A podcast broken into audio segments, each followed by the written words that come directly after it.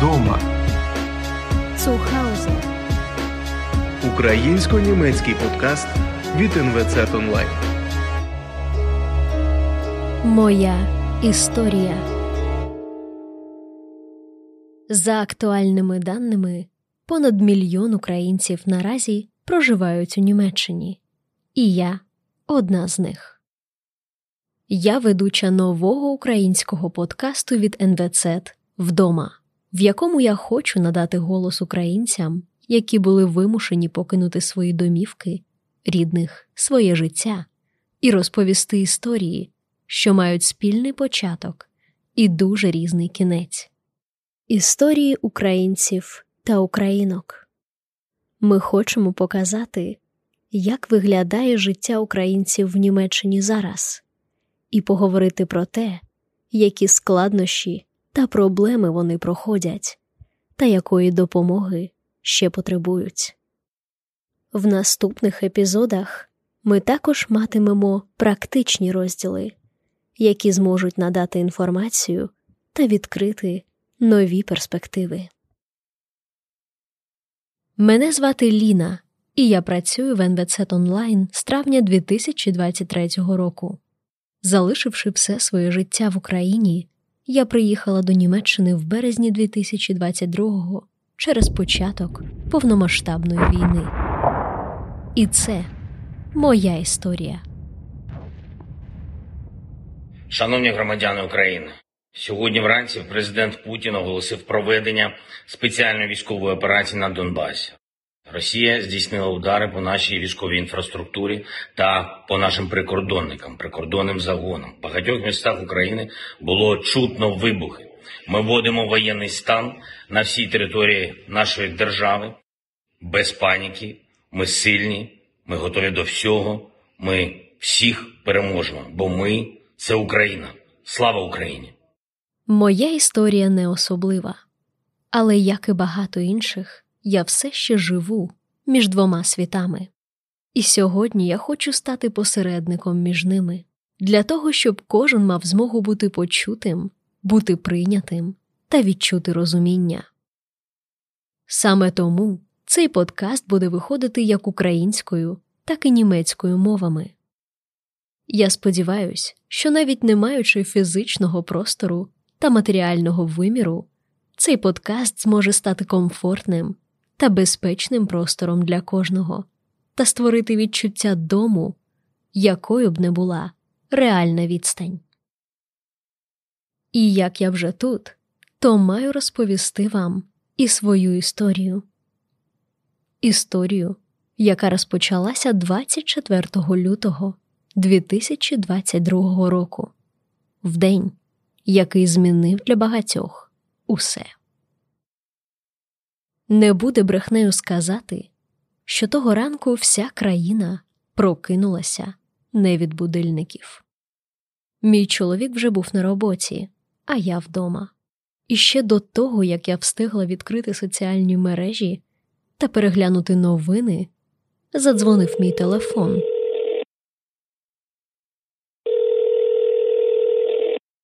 Добрий ранок, кохана. Я їду додому. Розпочалася війна. Кілька слів про мене. Одеса завжди була моїм домом. Тут я народилася, тут я навчалася в університеті на факультеті журналістики. Тут я вперше працювала в газеті, а потім в маркетингу, в рекламі, а потім в мовній школі. Тут я вперше орендувала собі маленьку квартиру, щоб жити окремо, а потім вдруге. Тут я працювала на радіо останні три роки до війни, де і познайомилася зі своїм майбутнім чоловіком. І так саме тут відбулося наше весілля. Наше життя було яскравим. Ми любили подорожувати, подовго сидіти з друзями в закладах, виїжджати на природу, вечорами гуляти на березі моря. Наш дім завжди був заповнений гостями настільки, що в нашій кухні студії не вистачало місця, і люди сиділи буквально всюди на дивані і стільцях, на підлозі і навіть на підвіконні. Але й сидіти вдома вдвох ми теж любили. Ми створювали музику, співали, їли, грали в настільні ігри. Наша квартира завжди була наповнена пахощами, запахом свіжого чаю, свічками та сушеними квітами, бо ми так любимо. Нам було спокійно і затишно. Тоді нашим домом була затишна квартира на 15-му поверсі в центрі Одеси, з вікон якої ми ще півтора місяці тому спостерігали салюти над містом і раділи, жартуючи, що нам звідси видніше за всіх. Щасливі. З тих самих вікон ми чули й перші вибухи і розуміли, що треба їхати. Була лише одна проблема ми не мали власного авто. Після годин безрезультатних пошуків машин, автобусів, літаків ми вже думали, що залишаємось. Але спонтанне рішення друзів все ж їхати змінило все за лічені хвилини. Ми зібрали речі, кинувши майже все так, як було. На кухні все ще стояла новорічна ялинка, в холодильнику їжа. Хоча ми й намагалися спакувати все навколо в пакети, валізи, простині, бо просто не знали, коли повернемося та чи повернемося взагалі. Ми заплатили за оренду на місяць вперед, взяли з собою документи та найнеобхідніший, як тоді здавалося, одяг, і поїхали. Та от куди саме ми й знати не могли. Так, ввечері 24 лютого ми, самі того не розуміючи, назавжди залишили місце, де так довго були вдома. В дорозі в нікуди я думала про те, як проходили останні місяці, тижні, дні. Невже ми не відчували, невже не могли підготуватися заздалегідь? Так, ми відчували. Але ні, підготуватися ми не могли. Ми жили життям, в якому не було місця війні, як і кожен українець. Недалеко від нашого дому будувався наш майбутній новий дім, що вже зараз мав бути готовий. Називайте це, як бажаєте Бог, інтуїція, чуття, але за два тижні до війни ми продали наші вкладення і послухатися цього голосу було одним з найкращих рішень того часу. В той момент ми особливо відчули Божу руку над нашим життям. Наші батьки були одними з тих, хто залишалися, бо вірили, що все це скоро скінчиться. Ми всі хотіли в це вірити. Коли мене питають, чи ми здогадувалися, що буде війна, я завжди ніяковію, не знаючи, що відповісти. Це було в повітрі, але повірити в це було неможливо. І навіть коли війна справді підійшла до нас ближче, прийняти це було надскладно. Я кажу, підійшла ближче, бо вона ж була увесь цей час, просто не поряд, а трохи далі. На сході нашої країни вона триває з далекого 2014 року. І як би сумно це не звучало, але ми звикли до новин, фактів, біженців, до того, що десь помирають люди і взриваються знаряди, така собі тиха, домашня війна, про яку вже й не говорять. Я не вправі казати за всіх, але для мене всі воєнні чутки того лютого були такими ж далекими. Якщо й буде, то десь на сході. Я не могла уявити, що в цей день війна застане нас вдома. Так було і для мого батька. Він народився в Одесі і прожив там усе своє життя. Більш ніж за 25 років своєї праці він досяг звання капітана. Він вів кораблі навколо світу і не міг навіть уявити, що війна прийде в його гавань. Позвонила моя дочь очень рано, в районе пяти часов, и сказала, что папа началась война. я даже не мог поверить в этом. И я ей сказал, что Лина, может, что-то не то. Может, ты неправильно понял? Она говорит, нет. Говорит, нас бомбят. Бомбят Одессу, бомбят Киев, бомбят другие города. Все как во время Второй мировой войны. Все, как делал Гитлер, это все сделал Путин в 4 часа утра. И я не мог поверить в это. Я не ожидал того, что начнется полномасштабная война. Мне надо было какое-то время, чтобы это все принять, трезвым умом, как оно есть. Сейчас, в данное время, мы живем в Германии. РФ лишила меня любимой работы, в которую я вложил очень много. Десять лет моего образования просто исчезли, растаяли. Мой дом, который я любил, остался в Украине. Да, мы планируем туда вернуться, но когда мы вернемся, я не знаю. Харьков, Мариуполь, которого уже не восстановить. Я не знаю, кто может простить этим людям то, що вони зробили. Тим часом ми вже їхали на захід. Ми не знали, чи поїдемо за кордон, чи залишимося в Україні, чи може завтра все знову буде добре, і ми всі просто повернемося додому. Але ми їхали, і від цього було спокійніше. Ми проїжджали напівпусті магазини, заправки з вивісками бензину і газу немає. Через поле було видно охоплені полум'ям склади. Часом ми стояли годинами в заторах на трасі. Назустріч їхали кортежі воєнної техніки. Дорога була довгою і холодною, але ми були не самі.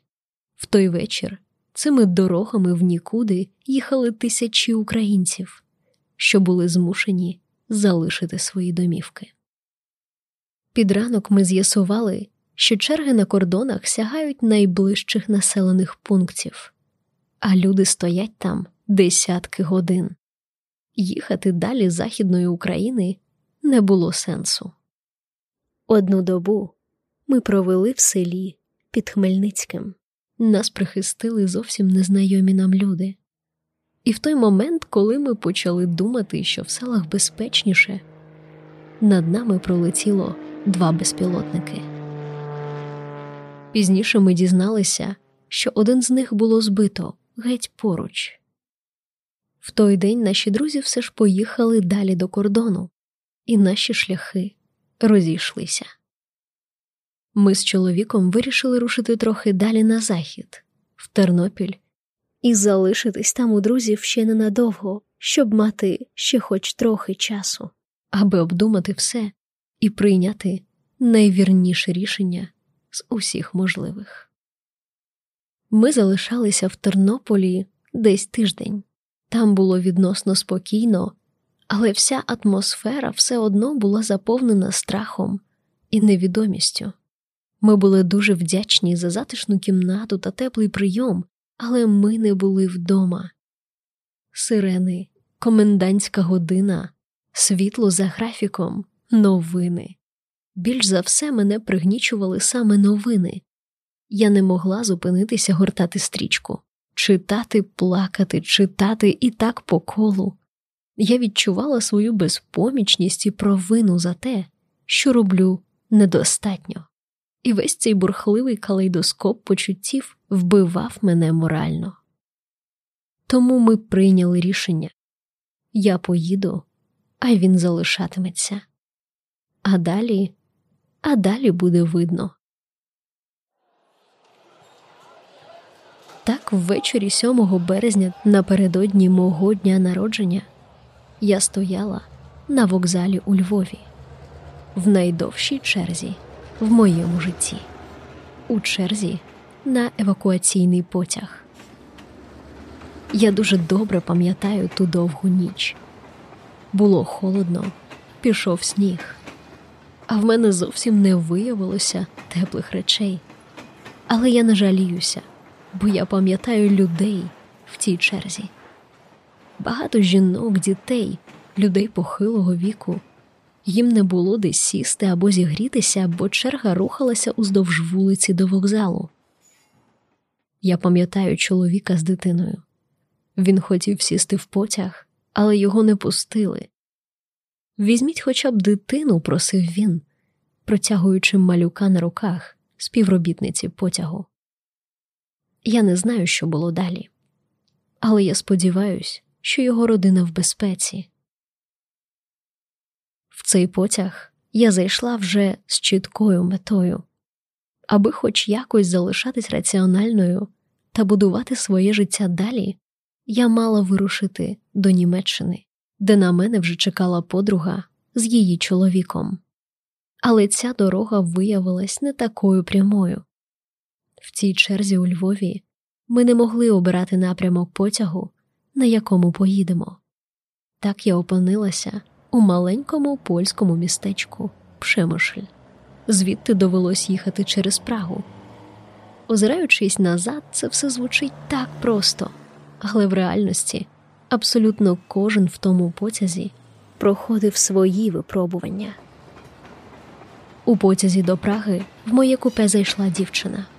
Я попросила в неї телефон, щоб сказати чоловіку, де я і куди їду, бо мій давно вже був розряжений, і ніхто з рідних не знав, де я. Після цього в нас зав'язався діалог. Вона теж їхала до Німеччини. Дорогою вона розповідала мені про свого хлопця, що на фронті захищає нашу державу, про те, як пишається ним, і про їх плани на майбутнє. Минулого грудня я дізналася, що він загинув героєм. Я приїхала в Ольденбург до Німеччини з першою хвилею.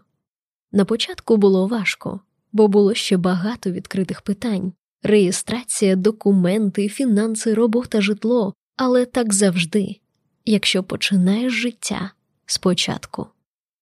Німецьку мову я вивчала в університеті в Одесі, і це стало для мене чи не найбільшою перевагою. Звичайно, знання мови спрощує багато чого. Так і сталося. Перші півтора місяці видались дуже важкими емоційно. Я була в безпеці, але кожна нова новина викликала в мене нову хвилю страху, відчаю та суму. Мені було самотньо, але я була не сама. І ця серія подкасту моя велика вдячність кожному, хто допомагав мені та був поруч. Самотність стала нестерпно тяжкою. Війна відібрала в мене практично все друзів, дім, дружину. В мене було мало можливостей, хоч я й робив все, що міг. Але щодня, розуміючи, що нас розлучають сотні кілометрів, моє існування все більше втрачало сенс. Вже на початку травня я почала працювати перекладачем для українців в міграційній службі міста і одразу ж відчула полегшення, адже я мала змогу допомагати людям, що проходять той самий шлях, що і я. Тоді ж приїхала моя сім'я, і розпочався новий етап. Напевно, я скажу за всіх українців, що наше звичне життя було зруйноване в один день, 24 лютого, і в нас не було іншого вибору, як будувати нове, нове життя під час війни, дім далеко від дому. І кожен будує його так, як може, найліпшим для себе способом. До війни ми з чоловіком працювали ведучими на радіо, і я мріяла повернутися до своєї справи. В травні 2023 року я отримала таку можливість. І зараз, працюючи в НВЦ онлайн, я маю змогу анонсувати вам і, власне, розпочати цей український подкаст в Німеччині. Подкаст, що об'єднуватиме українців та в якому звучатимуть ваші історії. Подкаст, який покаже реальні історії війни та миру, життя та смерті. Подкаст, в якому ті, хто зараз проходять складні етапи, зможуть знайти розуміння, підтримку і пораду. Друзі, вітаю вас вдома!